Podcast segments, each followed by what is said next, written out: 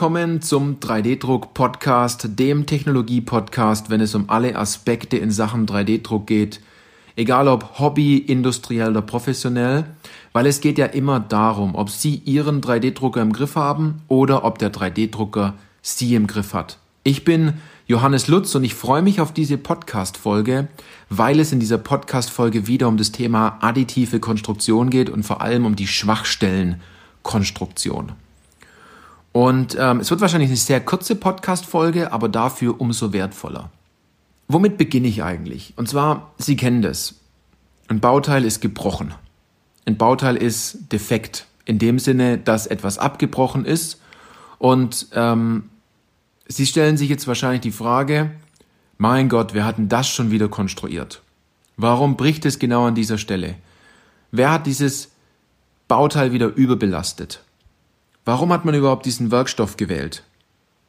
Und dann gehen die meisten her, also die, die jammern und, und schimpfen, und dann holt man den Kleber, klebt das Bauteil genau an dieser Stelle, wo es eh schon überbelastet war, wo es gebrochen ist, versucht man das Ganze mit einem einfachen Kleber, ich möchte jetzt keine Namen sagen, aber Sie wissen wahrscheinlich, was ich meine, zu reparieren. Man lässt das Ganze trocknen und man baut es ein, es hält drei, viermal und es bricht wieder. Und so ist unsere Gesellschaft leider im Moment, weil man sich mit dem Thema Kleben erstens mal überhaupt gar nicht auskennt und weil man es aber auch noch nie wirklich beigebracht bekommen hat außer man war, man war bei, einem, äh, bei einer Schulung oder bei einem Lehrgang. Aber viel wichtiger ist doch die Frage, warum ist sie überhaupt gebrochen? Und woran sehe ich denn überhaupt, warum es genau an dieser Stelle gebrochen ist? Und warum kann man überhaupt sehen, ob dort etwas bricht? Na, jeder kennt diesen Kugelschreiber, wo oben diese Klammer immer wegbricht. Jeder kennt den Wäschekorb, der total überladen ist und oben dieser Henkel immer abbricht. Jeder kennt diesen Schlüssel, wenn man nicht sorgfältig die Tür aufschließt, dass dieser Schlüssel abbricht, genau an dieser Stelle, wo am wenigsten Material dran ist. Jeder kennt die Dinge, aber warum macht man es denn eigentlich nicht besser? Und warum erkennt man das denn nicht schon vorher, dass ein Bauteil genau an dieser Stelle kaputt gehen kann? Und was ich in dieser Podcast-Folge machen möchte, ist, ich möchte Ihnen da ein, zwei Punkte mal mitgeben, die vielleicht ganz interessant sind. Also die erste Frage ist, woran sieht man denn überhaupt, wo etwas brechen kann? Und das erste ist, wenn man weiß, wo die Kerbwirkungen sind in dem Bauteil. Auch ein Radius und eine Rundung hat eine Kerbwirkung. Ja, und zwar genau an dieser Stelle, wo dieser Radius oben endet. Da gibt es bessere Dinge, ähm, die man verwenden kann als ein Radius. Und wenn Sie da jetzt neugierig geworden sind, dann muss ich Ihnen ganz ehrlich sagen, holen Sie sich sofort das 3D-Druck-Profi-Wissen Buch, weil da steht absolut die Antwort drin, ähm, was Sie alternativ anstatt für Rundungen verwenden können oder für 90 Grad Kanten. Äh, ein zweiter Punkt ist, und das sieht man meistens sehr gut an alten Häusern, und zwar Risse. Wenn Sie sich mal ein Haus vorstellen, von einer Seite, also von der Seite aus, hat drei Fenster drei viereckige Fenster nebeneinander. Und in dem mittleren Fenster geht von den oberen beiden 90 Grad Kanten der Fenster über 45 Grad ein Riss nach oben. Also viereckiges Fenster, an den oberen beiden Ecken ein Riss nach 45 Grad nach oben. An beiden.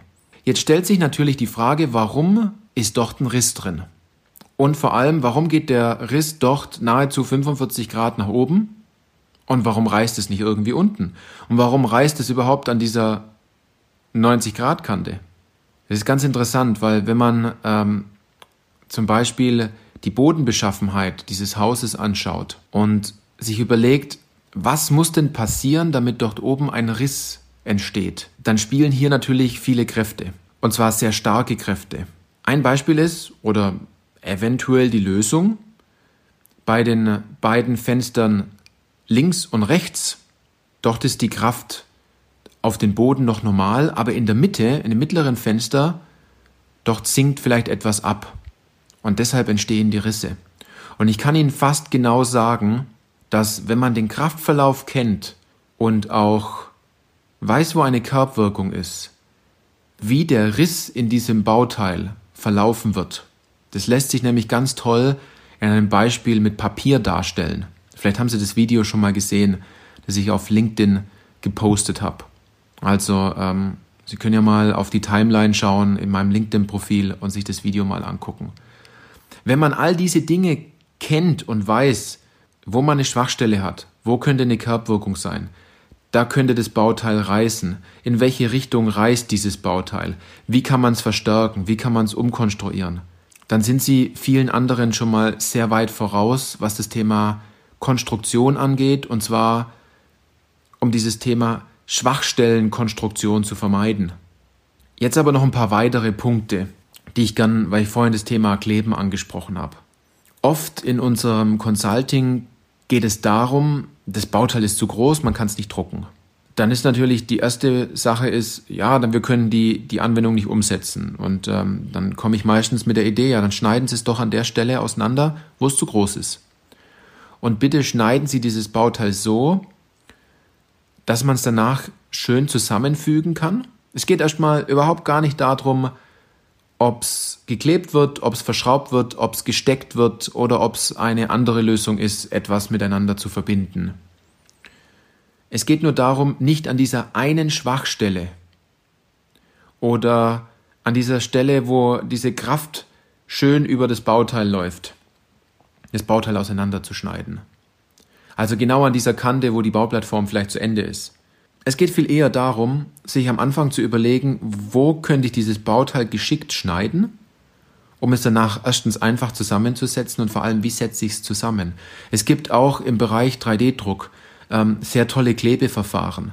Und dadurch, dass man nicht eingeschränkt ist von der Konstruktion bei der Erstellung dieser, dieser Schnittstelle, wenn man zusammenklebt, kann man ganz tolle solche sogenannten ich nenne es mal, man kennt es aus der Holzverarbeitung, solche Leimbinder machen. Das ist nichts anderes wie so ein, so ein Ritterburg-Design.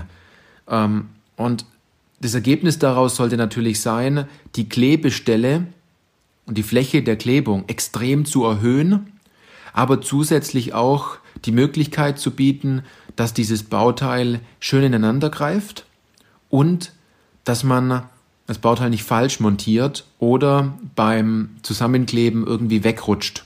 Also es geht auch um Maßhaltigkeit. Man kann dieses Bauteil dann wunderschön zusammenstecken.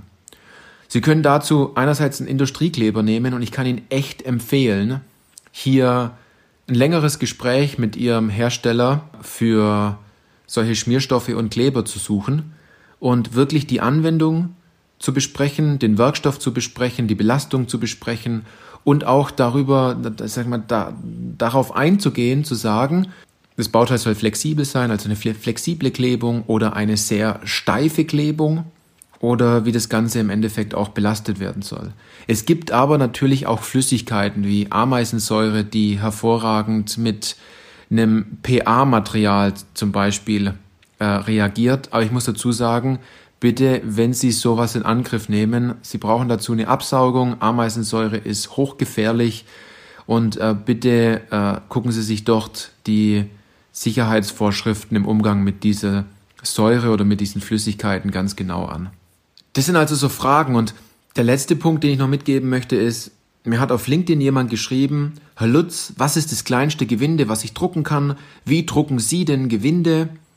Und ähm, wie gehen Sie da vor und mit welcher Technologie machen Sie das? Und ich musste da gar nicht lange überlegen bei dieser Frage. Ich, ich habe hab demjenigen zurückgeschrieben, Sie stellen die falsche Frage.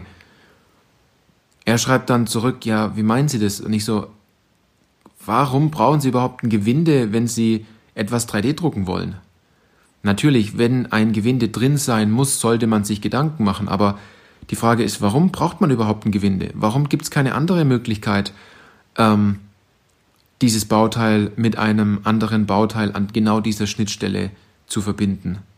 Es gibt so tolle Möglichkeiten, ähm, in der additiven Konstruktion Bauteile miteinander zu verbinden, ohne eine Schraube und ein Gewinde zu drucken.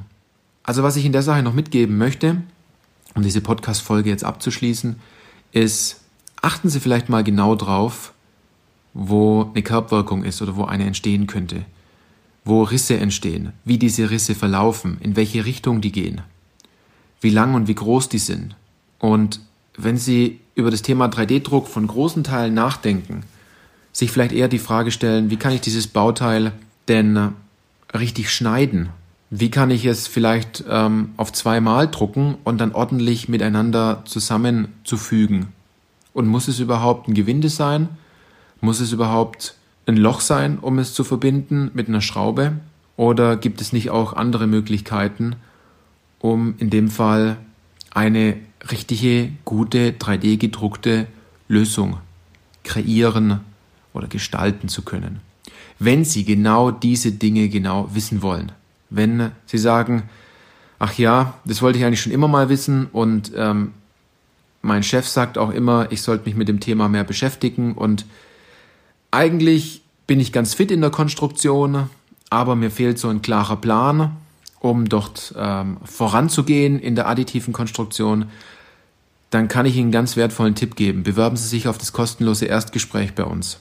Und zwar unter www.3dindustrie.de Schrägstrich Zusammenarbeit. Gehen Sie auf diesen Link füllen Sie die paar Fragen aus, schauen Sie sich das Video kurz an und wir gehen ganz genau Ihre Situation durch in dem Gespräch. Wir schauen, ob wir Ihnen überhaupt helfen können und vor allem, wie wir Ihnen helfen können.